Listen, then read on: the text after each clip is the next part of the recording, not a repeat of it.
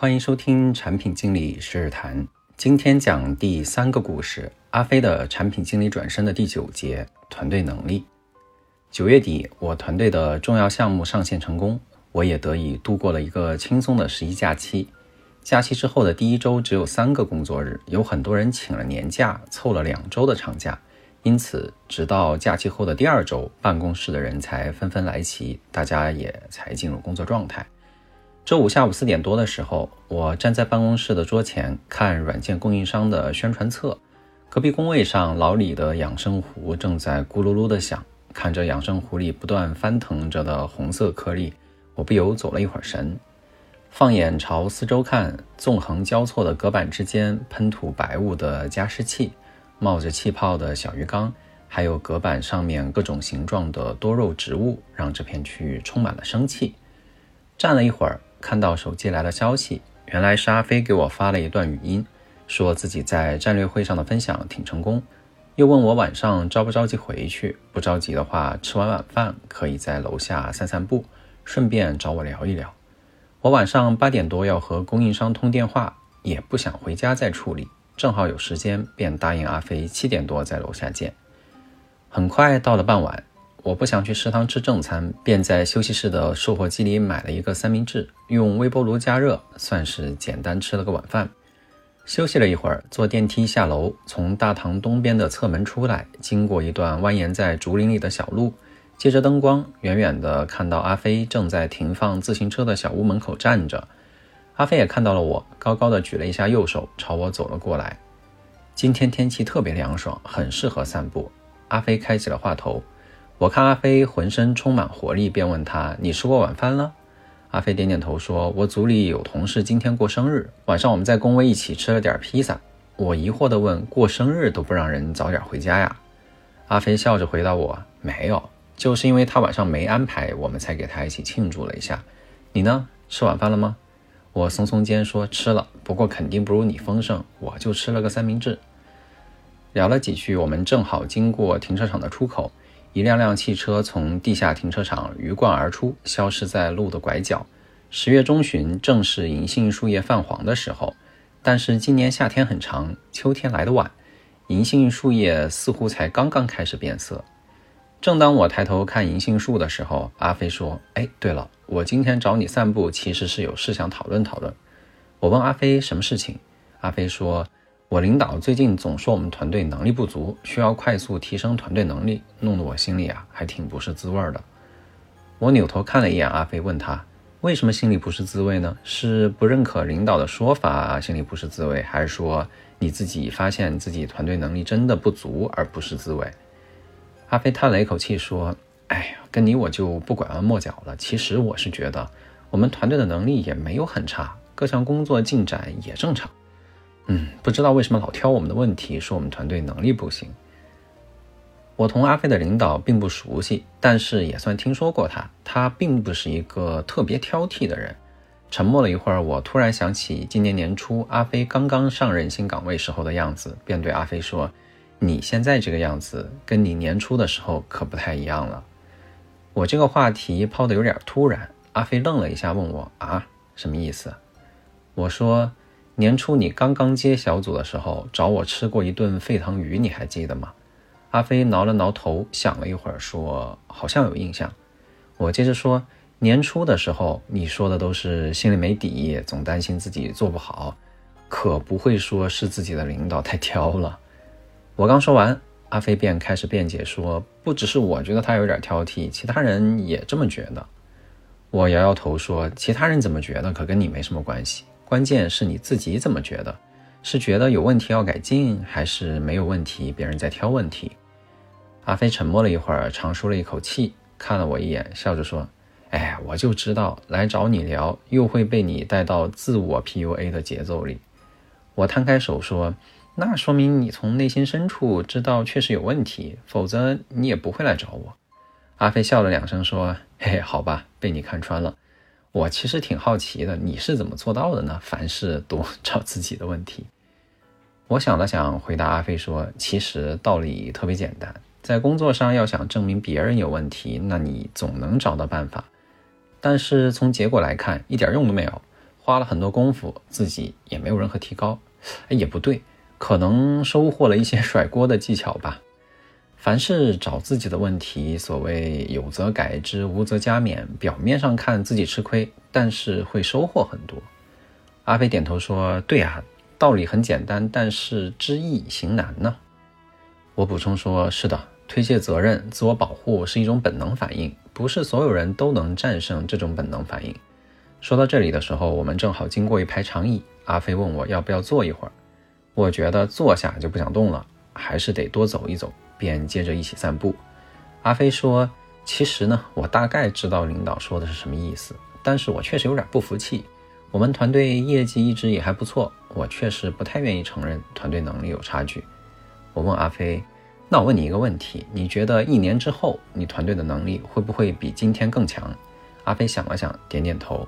我接着问阿飞：“那你为什么不承认团队能力有差距呢？还有提升的空间，不就是有差距吗？本质上就是一个意思。”阿飞耸耸肩说：“好吧，你说的也对。如果站在未来看现在，现在确实还有差距。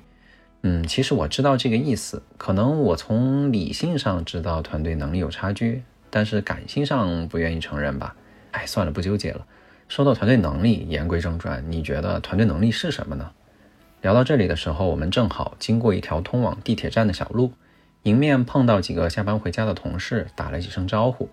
回到话题，我回答阿飞说：“团队能力是个挺复杂的概念。凭我个人的理解啊，我觉得主要就是解决问题的能力吧。能快速的解决复杂的问题，就说明团队的能力很强。一般来说，团队能力不足，无非就是发现问题迟迟解决不了的时候。”说到这里，阿飞抬头看了看夜空，我也抬头看了看。正是农历月中的时候，一轮银盘一般的月亮高高的悬挂在穹顶，月亮周围有几朵云，轮廓被月光照得发白。阿飞接上话头说：“如果按你的说法，我觉得我们团队能力的不足，可能表现为解决问题的速度太慢，效率不够高。”停顿了一会儿，阿飞接着说：“那你觉得提高团队能力应该从哪几个方面入手呢？”我想了一会儿，说：“以我的经验来看，我觉得。”团队能力的要素可以分三类，第一类是团队成员的个人能力，第二是团队成员的组织方式，第三类是整个团队的工作氛围。首先，我觉得团队里的人是团队能力的根本来源，如果没有人，什么都没有。所以，招募人、培养人特别重要。阿飞点头回应我说：“这一点我特别认可，没有厉害的人，一定做不出来厉害的事情。”以前我们探讨招聘话题的时候，我还记得有一句话印象比较深刻，叫“姿态要放低，但是标准不放低”。我在招聘的时候标准还是挺高的。想到阿飞的实际情况，我提醒阿飞说：“你是接手的部门嘛，不是纯粹来新建一个部门。大部分人都不是你新招的，所以呢，可能更重要的是培养人吧。至于怎么培养，这个话题太大了，你年纪也还不大，你还得再体会体会。”嗯，回到刚刚说的第二类是团队成员的组织方式，合适的人做合适的事情，责任、权利、利益要基本对等，这些都特别重要。阿飞把手臂环抱在胸前，插话说：“嗯，我觉得你说的这个就好像生产力和生产关系。”我拍了一下手掌说：“哎，对你这个比喻好。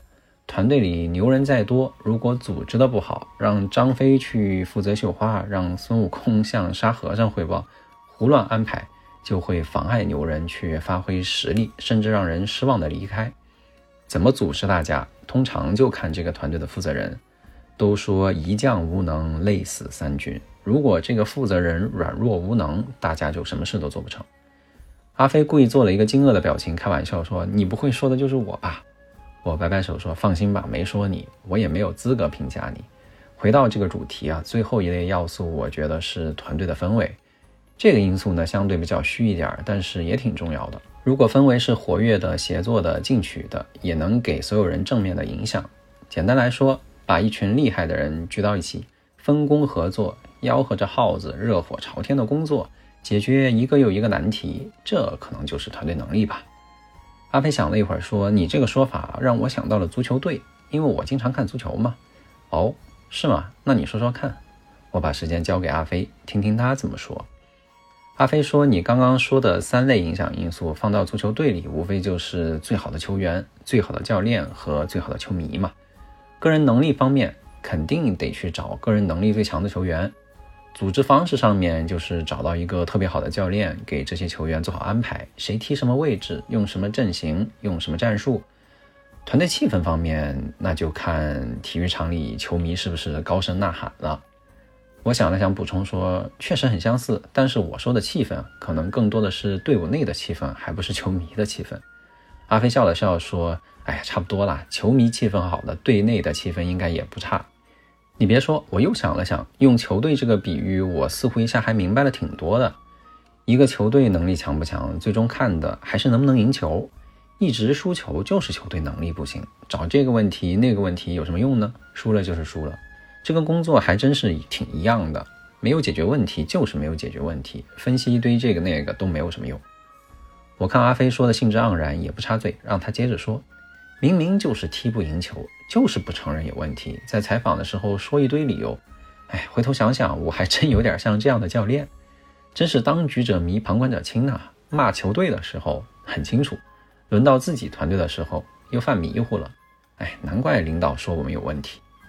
听到这里，我不由笑出了声，说：“挺好，你这是进入了所谓的自我 PUA 的节奏了。”阿飞咧着嘴笑说：“还真不是，我好像是真的想通了。你看。”一个球队，如果每个球员都勤练基本功，教练呢不断的去钻研战术的安排，所有人一起努力拼搏，那该是多么好的一个球队啊！我应该花时间去打造一个这样的团队，而不是花时间思考为什么领导觉得我能力不行。我给阿飞竖了一个大拇指，说挺好的，你这已经进入到打造学习型组织的主题了。嗯，那接下来你准备怎么做呢？阿飞想了想说。我觉得还得从我自己做起吧，我得带头做一些改变。就按我们刚刚探讨的那三个方面：个人能力、组织方式、团队气氛，可能都得去做一些动作。例如说，从个人能力方面，组织大家学一学项目管理、产品设计、系统架构等等一些专业知识；组织方面，尝试重新调一调我们的分工。哎，其实我一直觉得我团队里的分工有点问题，有两个人吧，把握着产品的核心部分，特别忙。其他人呢，其实相对就比较闲一点，其实可以嗯做一个调整的，嗯，最后这个团队气氛方面倒是还好，现在应该没有太大的问题。我正要说话，阿飞又打断我说：“哎，我知道你要说什么，当局者迷。我说没有问题，不一定没有问题。我知道，我去问问其他协作部门，看看他们对我们团队气氛的反馈是什么吧。行，我就说到这儿，接着你说吧。我摊着手说：终于到我了。阿飞用右手打了个响指，笑着说：“是的，球传给你了。”我说：“以你现在的年纪啊，能有这些想法，我觉得已经非常不错了。说正经的，比我当初要强多了。就像你说的，知易行难，道理呢很多人都懂，但是做着做着就走偏了，离当初的目标越来越远。你在刚刚接手这个团队的时候，你想的都是如何提高自己，如何把团队建好，做出像样的成绩来。”但是你刚刚也发现了，走着走着，你就会丢掉你一开始的目标。阿飞抿着嘴，点了点头，接着说：“逆水行舟，不进则退。偶尔停下来，好好思考一下，自己到底是在为什么而工作。哎，确实还是挺重要的。”我抬头看了看天，发现月亮周围的云全都散开了，夜色很纯净，甚至还能看到闪烁的星星。